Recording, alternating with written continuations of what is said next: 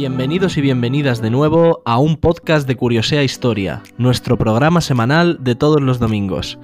Hoy estoy acompañado, de nuevo, como no, de dos de mis compañeros, Iván y Héctor, y antes que nada me gustaría anunciar el sorteo que tenemos activo por nuestro especial mil seguidores en Instagram. ¿Aún no os habéis apuntado? Estamos regalando dos libros de Juan Eslava Galán sobre la Primera y la Segunda Guerra Mundial contada para escépticos. Las condiciones para participar las podéis encontrar en el post, pero en resumen, con mencionar a dos amigos, darle me gusta a la publicación y seguirnos es más que suficiente. Aunque como requisito opcional podéis mencionar en vuestras historias la misma publicación y ganaréis una participación extra. ¿A qué estáis esperando? Participad si queréis aprender sobre las guerras mundiales de una manera amena y sencilla. Y sobre todo, como nunca antes os las habían contado. Ahora sí, vamos a iniciar el programa con la noticia destacada de la semana que se va a encargar de narrar mi compañero Iván. Adelante amigo, te doy paso.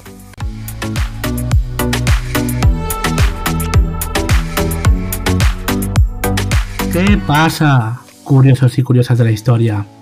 Hoy os traigo una noticia brutal, y es que el Banco Central de los Países Bajos estuvo relacionado, al menos de forma indirecta, con la esclavitud durante el siglo XIX. Una investigación ha concluido que la mayoría de sus miembros fundadores tuvieron intereses directos en las plantaciones de las colonias del Caribe y Surinam, Sudamérica. Entorpecieron la liberación de esclavos para evitar perder su patrimonio y fueron compensados por la entidad bancaria tras la abolición de la esclavitud. El informe revela que los 16 fundadores del banco fueron comerciantes, financieros o armadores y que 11 de ellos tenían intereses directos en las plantaciones. Además de ello, la entidad financiaba a las compañías activas en la esclavitud a cambio de los productos producidos en ultramar. El estudio señala que hasta un 30% de estos bienes, como podían ser el tabaco, azúcar o café, servían de aval y procedían del trabajo esclavo. Carwan Fatah Black, historiador de la Universidad de Leiden y partícipe en la investigación, sostiene que los empresarios esclavistas fueron compensados por el gobierno holandés a través de la entidad bancaria después de que la esclavitud fuese abolida. Y es que la abolición de la esclavitud tenía que entrar en vigor en el año 1863. Sin embargo, en Surinam los esclavos liberados trabajaron hasta 1873 por un salario mísero. Varios de los responsables del Banco Central de los Países Bajos presionaron para que la entrada en vigor de la abolición de la esclavitud se prorrogase durante esa década. Pero llegados a este punto nos preguntaremos, ¿en qué momento se crea esta entidad bancaria? Y para ello nos tenemos que remontar a los tiempos del rey Guillermo I, quien promovió la creación del banco en 1814. Un año curioso porque fue el año en el que se prohibió en los Países Bajos la trata transatlántica. El caso es que Guillermo I crea la entidad bancaria con el objetivo de reforzar las instituciones del Estado holandés, que antaño había formado parte del Imperio francés entre 1810 y 1813 las materias primas coloniales eran productos de un inestimable valor y se vendían en los puertos holandeses por grandes sumas de dinero. Además, se sabe que el banco no estaba obligado a rechazar a los clientes que hubieran creado su fortuna en las lucrativas colonias esclavistas. De este modo, fue partícipe durante medio siglo de los beneficios de la esclavitud a través de sus directores e inversores, pero continuemos con el informe. El informe vincula a inversores y a directores de la entidad con estas actividades. Podemos citar el caso de la inversora Johanna Borsky, que aportó nada más y nada menos que el 40% del capital inicial del banco, un dinero que procedía de la rentable esclavitud. O el caso del exdirector Jacobus Hermanus Insinger, quien ganó dinero directamente con la rentable trata de seres humanos. El informe También ha revelado que además apoyaban económicamente al Ministerio de las Colonias en sus pagos y transacciones. Pero claro, ¿cuándo se inicia el tráfico de esclavos en los Países Bajos? Para ello tenemos que acudir al año 1621. Y esto lo hacen por medio del desempeño de dos empresas que fueron fundamentales para el desarrollo de la trata de seres humanos, como fue la Compañía de las Indias Orientales y la Compañía de las Indias Occidentales. La Compañía de las Indias Orientales desarrollaba su actividad en África del Sur y Asia, en la actual Indonesia. Según las cifras que ofrecen los historiadores, se le atribuye un volumen comercial de entre 600.000 y más de un millón de personas. La Compañía de las Indias Occidentales negociaba en Surinam, Brasil y el Caribe, y según cálculos históricos, llegó a someter a cerca de 600.000 seres humanos. El presidente actual del Banco Central de los Países Bajos, Klaas Nolt, ha reconocido, y cito palabras textuales, que la historia del banco corre pareja a la del tráfico transatlántico de esclavos, y los directores de la época se preocuparon más de sus intereses personales que de la situación de las personas sometidas. El mismo presidente ha considerado la posibilidad de pedir disculpas de forma oficial, aunque según él prefiere, abro comillas de nuevo, desvelar y compartir una historia en la que primó el racismo y la discriminación, todavía presentes en nuestra sociedad actual. El estudio, que ha seguido el ejemplo del que antaño desarrollase el Banco de Inglaterra, quien se disculpó en 2020 por sus lazos históricos con el tráfico de esclavos, considerando esa etapa de su historia, de los siglos XVIII y XIX, como un capítulo inaceptable de la misma. En 2021, el Banco de Inglaterra eliminó los retratos y bustos de los directivos que habían participado en ese capítulo negro de su historia. Se tomará una decisión con respecto a este tema a partir de 2024, momento en el que finalicen las obras en su sede central, ubicada en Ámsterdam. Bueno Pablo, hasta aquí una vez más mi participación en el programa de hoy y no quisiera despedirme de nuestros oyentes sin antes invitarles a la reflexión. ¿Debemos como sociedad exigir el perdón a un gobierno, entidad, institución o grupo de personas que nada tuvieron que ver con los errores que cometieron sus antecesores? Y llegados a este punto, mis queridos oyentes, ¿es la memoria histórica capaz de sanar las heridas del pasado? ¿O por el contrario lo único que hace es reabrirlas y generar conflicto en las sociedades presentes, impidiendo que estas avances? ¿Qué pensáis? Dejadnos vuestras reflexiones en los comentarios. Un saludo chicos, os dejo con nuestro compañero Héctor. Dale caña maestro. Buenos días Iván, buenos días Pablo. Como siempre es un placer estar aquí, muy interesante todo lo que has dicho Iván, la verdad. Bueno, en mi intervención de hoy yo voy a hablar de una de tantas formas ¿no? que existen para crear la historia, ¿no? para crear lo que es la ciencia histórica. Es decir, cómo un historiador puede crear contenido histórico que sea objetivo, científico y de calidad. Sin entrar en debates, pues podemos enunciar que la historia es una de tantas ciencias sociales que, como todas las disciplinas científicas, cuenta con un método y con unas fuentes. Estas fuentes pueden ser tanto primarias como secundarias. En primer lugar, podemos definir las fuentes primarias como las que se desarrollan en el contexto temporal en el que transcurre un acontecimiento. Es decir, son información de primera mano sobre acontecimientos históricos que, muy importante, no han sido interpretados a posteriori. Si se produce una interpretación, estaríamos hablando de fuentes secundarias, pero luego lo veremos con más detalle. Un ejemplo de fuente primaria podría ser el libro dels Fates de Jaume I, un libro que cuenta de una forma autobiográfica los principales acontecimientos de la vida del monarca de la corona de Aragón. Voy a daros una curiosidad. El rey aragonés no escribió esta obra, sino que la dictó, porque no sabía escribir. Eh, esta obra parece ser que estuvo acabada antes de la muerte del monarca. El monarca murió en 1276 y se piensa que se terminó en el 1274. Y sería un ejemplo perfecto ¿no? de fuente primaria. Hay que decir que estas fuentes primarias no solo están escritas, aunque hay muchos casos de fuentes primarias escritas, como lo que hemos visto antes, el ejemplo anterior, o una carta, un libro de leyes, memorias, crónicas, textos administrativos, todos esos serían ejemplos de fuentes primarias escritas. Pero por otro lado también encontramos las no escritas. Eh, serían esculturas, pinturas, fotografías o material arqueológico. Un ejemplo de estas fuentes podría ser el cuadro La muerte de Marat de Jacques-Louis David, donde se relata la muerte de este exaltador y polémico escritor jacobino a manos de la girondina Charlotte Corday. Precisamente este cuadro, donde aparece la víctima en la bañera, es el ejemplo perfecto de por qué para hacer historia hay que ir con mucho cuidado con las fuentes primarias. La obra de Jacques-Louis David, al igual que el libro del Fates o una gran cantidad de fuentes primarias, están hechas con una intención publicitaria y cuentan con un enorme sesgo que se aleja mucho de la realidad de lo ocurrido. Así pues, pasamos al otro tipo de fuentes utilizadas, y en este caso a la que está creada por historiadores, las fuentes secundarias. Como la historia ocurrida es inalcanzable, porque por desgracia no podemos regresar a las sociedades pasadas, el estudio de la misma se basa en la interpretación de las fuentes primarias, entendiéndose estas como extractos o trozos de un pasado incompleto. En el momento que se produce la interpretación y síntesis de las fuentes primarias es cuando podemos hablar de fuentes secundarias, que fundamentalmente son escritas, pero pueden tener otros formatos, como el formato audiovisual, que el ejemplo sería una película o un documental sobre un hecho histórico.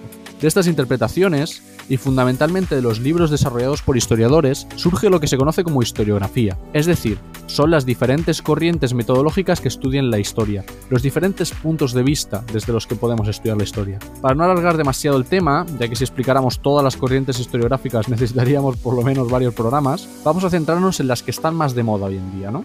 Antes de esto, quiero decir que el estudio de la historia desde sus inicios hasta mediados del siglo XX e incluso muy presente hoy en día, se ha estudiado con la base y los ojos puestos en las acciones de los grandes personajes de la historia, lo que ha condicionado desde la historia militar hasta la historia política o económica. Y también hay que decir que muchas veces esta historia está desarrollada por personajes pertenecientes a las élites, por lo que podríamos decir que está hecha por y para las élites, ¿no? Si por ejemplo analizamos una batalla, como puede ser la de las Navas de Tolosa, una batalla fundamental, ¿no? En 1212, podemos ver cómo los diferentes nobles están representados con nombres y apellidos, ¿no? Mientras que los soldados pertenecientes a las milicias concejiles, plebeyos, ya no solo son anónimos, sino que las diferentes crónicas, como la del arzobispo de Toledo, Rodrigo Jiménez de Rada, son tildados de cobardes y faltos de actitud en combate. Esta afirmación es poco acertada y además es propagandística, ya que el arzobispo, como el resto de nobles, les parecía importante resaltar su importancia sobre los plebeyos que luchaban a su lado pero estos plebeyos por desgracia murieron en gran cantidad, no por falta de valías, sino porque su equipamiento era realmente pobre. Precisamente este ejemplo nos relata que la historia la escriben los poderosos, teniendo en cuenta que estos van mutando a lo largo del tiempo. No estamos hablando de los mismos poderosos en el siglo I que en el siglo XIX. Pues habiendo hecho esta introducción,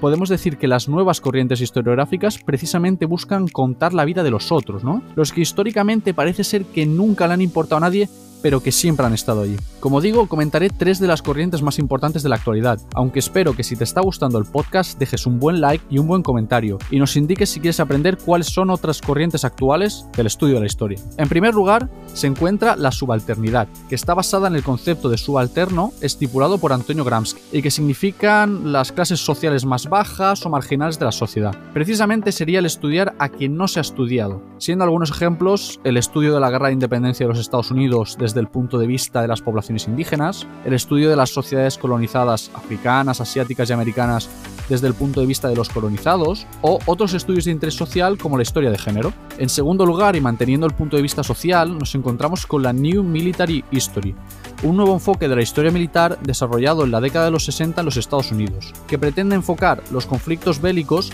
desde muchos puntos de vista alejados de las concepciones tradicionales. Eh, algunos de estos ejemplos pueden ser el estudio de la tecnología militar o la logística, pero como bien he indicado al principio, los análisis que más están usando son los análisis sociales, ¿no? que intentan entender cómo vivían los soldados, cómo eran reclutados o cómo luchaban y también cómo los estragos de la guerra golpeaban a las diferentes sociedades. Desde las dos guerras mundiales se han realizado estudios sociales de las contiendas, tanto desde el punto de vista historiográfico como de otras disciplinas, ¿no? como el arte. Un ejemplo de ello sería el enfoque humano y antibelicista que nos da Kubrick sobre la Primera Guerra Mundial en Senderos de Gloria y donde nos busca transmitir que el enemigo no es el ejército contrario, sino los generales que mandan a miles de soldados a la muerte segura. Por otra parte, como recomendación, no puedo dejar de recomendar la obra de Ronald Fraser, sobre todo La maldita guerra de España, que desde este enfoque de New Military History y de historia social nos cuenta rigurosamente la guerra de la independencia española. Por último, y continuando con el enfoque social tan de moda estos días, está la microhistoria, es decir, un enfoque que se aleja de las investigaciones macrohistóricas, de las investigaciones de estudiar la historia en general, desde donde con un documento, un acontecimiento o sobre todo un personaje se pretende estudiar toda la historia, ¿no? o toda la historia en un contexto específico. Precisamente por esto, este enfoque tiene ciertas relaciones con la sociología y la antropología, y su máximo impulsor fue el italiano Carlo Ginzburg, con su obra El queso y los gusanos, el cosmos de un molinero del siglo XVI. En esta obra, Ginzburg reconstruye la vida de Domenico Scandella, que también se le conoce como Menocchio, un molinero que nació y vivió entre el año 1532 y 1601, en las colinas de Friuli, Italia, y de cuya vida se tienen noticias gracias a las actas del proceso inquisitorial al que se tuvo que enfrentar por su poco convencional concepción del mundo. Gracias a la reconstrucción de la vida de este molinero de clase baja, Ginsburg puede interpretar y analizar la sociedad del siglo XVI, y más especialmente las creencias populares de este siglo, al menos en su contexto. Precisamente, Ginsburg lo que nos lleva es que, a pese a que descubre que este personaje sí que había leído algunas obras durante su vida, mucha de la información que interpretaba de estas obras era errónea o estaba sesgada. Y estaba sesgada precisamente porque estaba afectada por las creencias populares hegemónicas. Bueno, habiendo comentado todas estas cosas, tengo que volver a darle paso a Pablo, ¿no? Que nos va a explicar algunas recomendaciones turísticas y culturales. Así que bueno, Pablo, adelante. Muchísimas gracias Iván, muchísimas gracias Héctor. La verdad es que nunca es fácil hablar sobre historiografía de una manera tan sencilla como lo has hecho, con ejemplos que yo creo que han quedado lo suficientemente claros. Y ahora sí, como ha dicho mi compañero, venía a hablaros sobre algunos lugares de interés concretamente sobre dos sitios, uno en el que he trabajado recientemente y otro en el que actualmente estoy trabajando, de la ciudad de Alicante. Ya que bueno, yo soy de San Vicente y me pilla bien cerquita. Qué mejor forma, ¿no?, de empezar que con dos sitios que conocemos muy bien. Por un lado, como ya os he anticipado, estuve trabajando en una corta pero maravillosa experiencia en el Museo Arqueológico de Alicante, en el MARC concretamente en la exposición de los etruscos El amanecer de Roma. Es una civilización muchas veces silenciada, ya que poca gente sabe que la gran civilización italiana anterior a los romanos fue en cierta medida la que más influenció a los mismos. El mundo religioso romano no se podría entender sin el etrusco, desde el sincretismo de sus dioses, proceso por el cual un dios, digamos, absorbe los atributos de otro, ¿no? Esto pasó mucho con los dioses romanos que absorbieron atributos de los dioses etruscos y griegos y los etruscos que a su vez absorbieron atributos de los griegos. Os voy a poner un ejemplo. Todo el mundo conocemos al dios todopoderoso, dios soberano y portador del rayo, Zeus, ¿no? Ese dios griego, que en el caso de los romanos sería Júpiter, pero en el caso de los etruscos sería Tinia. Esto no exime, claro está, que los etruscos también tuviesen sus propios dioses de origen itálico, cosa que no podemos olvidar. Pero no solo eso, ¿eh? también los templos, las formas de los mismos e incluso algunas figuras sacerdotales como los augures o el arúspice, que a todos nos suenan del mundo romano, se han extraído también de esta cultura etrusca. El augur se encargaba, digamos, de interpretar la voluntad divina a través del vuelo de las aves, mientras que el arúspice practicaba la hepatoscopía, es decir, la lectura de las vísceras de esos mismos animales. Bien, eh, quería contaros también alguna curiosidad interesante sobre el augur, como por ejemplo que expresiones que a todos nos suenan, un buen o un mal augurio, y que utilizamos a día de hoy, que provendrían directamente de, este origen, ¿no? O en el caso del arúspice, que muchas veces nos puede llegar a asustar un poco que, que fuesen capaz de leer las vísceras frescas de animales recién muertos, ¿no? De hecho, hay una pieza muy famosa que está allí en el museo, que es el hígado de Piacenza, es una de las dos reproducciones que tenemos, el resto sí que son originales, que se sabe que era una especie de chuleta para futuros auruspices que querían aprender en este tipo de artes adivinatorias. Pero desde luego todas las influencias que os estoy enumerando ahora mismo son influencias que los romanos cogieron de esta civilización tirrénica, ¿no? De estos etruscos. Incluso hasta temas más del día a día, como pueden ser la numerología romana como la conocemos, la topografía, la arquitectura o incluso la escultura. Prácticamente, a excepción de la lengua, es decir, a excepción del latín, el resto de cosas que los romanos integraron dentro de su civilización provienen de este pueblo tirreno de estos etruscos.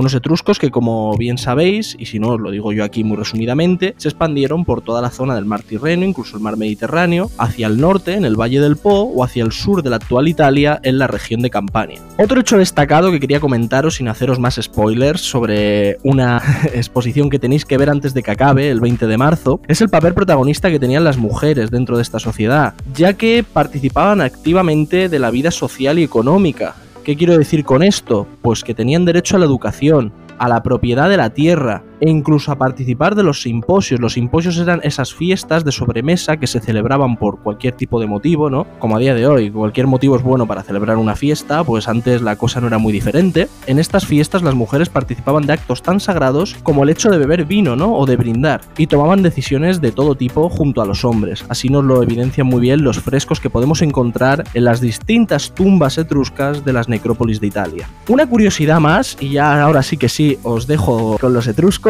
es muy curiosa, ya que la palabra fasques, que a muchos os sonará, es un símbolo de poder que proviene de la cultura etrusca. ¿Por qué digo esto? Porque los fasques son esas hachas reforzadas con varas de madera que a día de hoy son el símbolo del logo de la Guardia Civil. No sé si os viene a la cabeza ese símbolo ahora mismo, ¿no? Incluso en el siglo XX, algunas dictaduras totalitarias, ¿no? Algunas mm, palabras que todos conocemos, como por ejemplo la palabra fascismo, ¿no? Esa representación del poder, de la autoridad, podrían tener, ¿no? Esta herencia que ha ido cogiéndose a lo largo de los siglos de este símbolo de poder de un pueblo del Mediterráneo antiguo. Si realmente tenéis la oportunidad y podéis ir a ver la exposición que estará vigente, como os he dicho, hasta ese día 20 de marzo para aprender más sobre esta fascinante civilización, os recomiendo que vayáis, ya que mis compañeras y compañeros os darán una muy buena visita y un trato de calidad. En cuanto al sitio en el que estoy actualmente, el castillo de Santa Bárbara, ¿no? que es el lugar, eh, digamos, por excelencia la ciudad de Alicante, ¿no? La joya de la corona un poco, deciros que se están llevando a cabo todo tipo de eventos de interés, ya que como he dicho es el monumento por excelencia situado sobre el monte Benacantil aproximadamente unos 167 metros sobre el nivel del mar.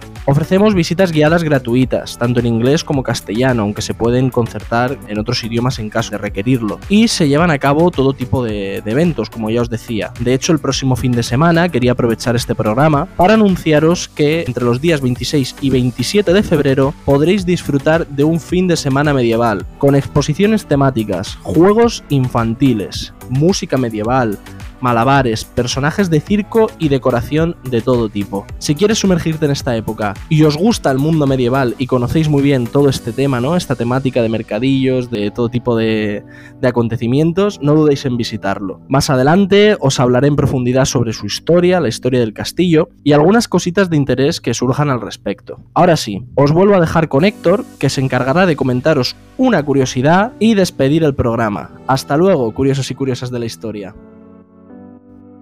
Bueno, primero de todo, muchísimas gracias Pablo por, tu intervención. Y yo antes de comentar la curiosidad, quería un poco recordaros que estamos activos en redes sociales, que estamos en Instagram, en Facebook y en TikTok, subiendo contenido semanalmente. Así que no os lo podéis perder, tenéis que entrar ya. Y bueno, por último también decir que la página web hemos habilitado ya un nuevo apartado con el que vosotros, los seguidores, podéis crear historia y que nosotros en la página web la publiquemos. Si os interesa, entrad y entrad en el apartado de Crea Historia con nosotros. Así que venga, que no os lo podéis perder. Bueno, como muy bien has dicho Pablo, voy a terminar contando una curiosidad, una curiosa historia, ¿no? En este caso de la Revolución Francesa. Como todos sabemos, la Revolución Francesa se produjo en 1789 y fue un acontecimiento que cambió radicalmente el mundo, y especialmente la Francia del antiguo régimen.